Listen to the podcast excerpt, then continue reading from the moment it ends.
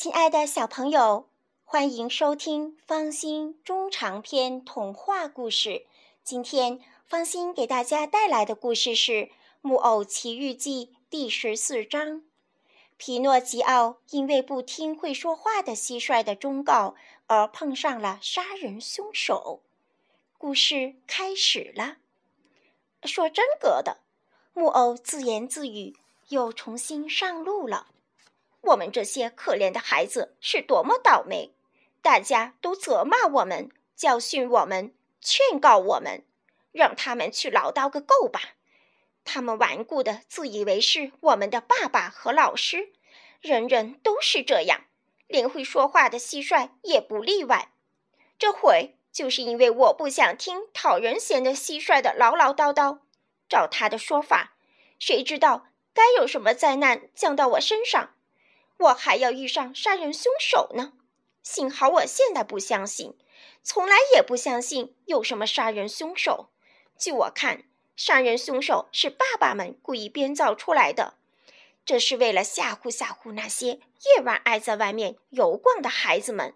退一步说，假如我真的这会在街上遇到杀人，难道我果真会害怕他们不成？这简直是白日做梦。假如这样，我将径直走到他们跟前，高声大喊：“杀人凶手先生们，你们要我干嘛？请你们记住，跟我开不得玩笑！快走开，干你们的事吧！闭起你们的嘴巴！”听到我这些严肃认真的话，那些可怜的杀人凶手，我好像看见他们一阵风似的落荒而逃了。如果他们没有教养，不愿逃走，那我走开就是了。事情不就是这样结束了吗？皮诺吉奥还没有说完他那一大通大道理，因为正好这个时候，他仿佛听到了背后的树叶很轻很轻的沙沙声。他转过身子一看，黑暗中看到两个黑影，全身套着两个装炭的袋子，踮起脚尖儿。一跳一蹦的从后面紧紧追着他，活像两个鬼怪。他们果真在这里。皮诺吉奥自言自语：“他不知道该把四个金币藏在什么地方。”说时迟，那时快，灵机一动，他把金币藏到嘴里，确切地说，压在舌头下面。他想拔腿就跑，可还没有迈步。就觉着手臂被抓住了，听到两个瓮声瓮气、令人毛骨悚然的声音对他说：“要钱还是要命？”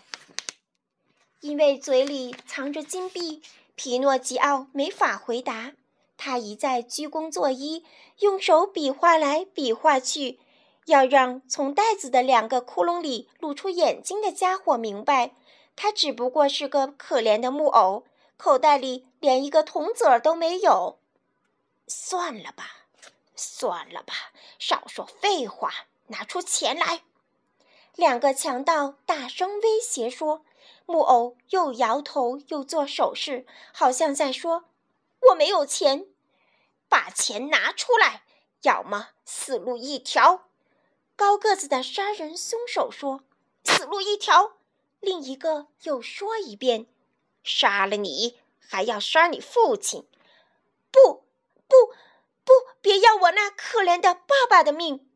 皮诺基奥用绝望的声音大喊大叫。他这么一喊一叫，嘴里的金币发出叮当的声响。呵，无赖！原来你把钱藏在了舌头下面，快吐出来！皮诺基奥硬是顶住不吐。嘿，你还装聋作哑！等着瞧吧，我们会很快想个办法叫你吐出来。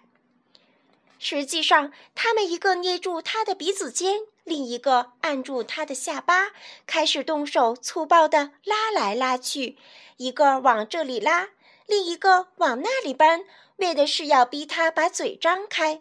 可毫无用处，木偶的嘴好像是用钉子钉起来的，而且钉进的钉子是敲弯的。